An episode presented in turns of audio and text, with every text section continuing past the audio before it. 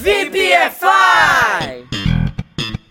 Salve, salve, VPFIers! Vamos aprender hoje uma expressão bem legalzinha, que é o nosso famoso me engana que eu gosto, que usamos quando alguém diz uma coisa que nem ela mesma acredita muito que vai acontecer, mas mesmo assim, por conveniência, obrigação ou irresponsabilidade mesmo, jura que vai ser um sucesso.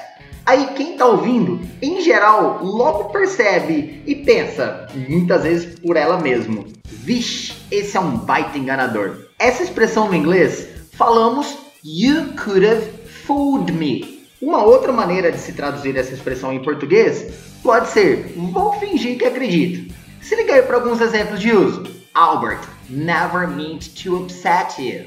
Well, you could have fooled me. Albert, nunca teve a intenção de magoar você. Sei, me engana que eu gosto. I'm working really hard. You could have fooled me. Estou trabalhando duro hoje. É, me engana que eu gosto. E aí, curtiram? Espero ter ajudado. E agora vamos para os desafios do update. Me diz aí como é que ficam as expressões. Number one.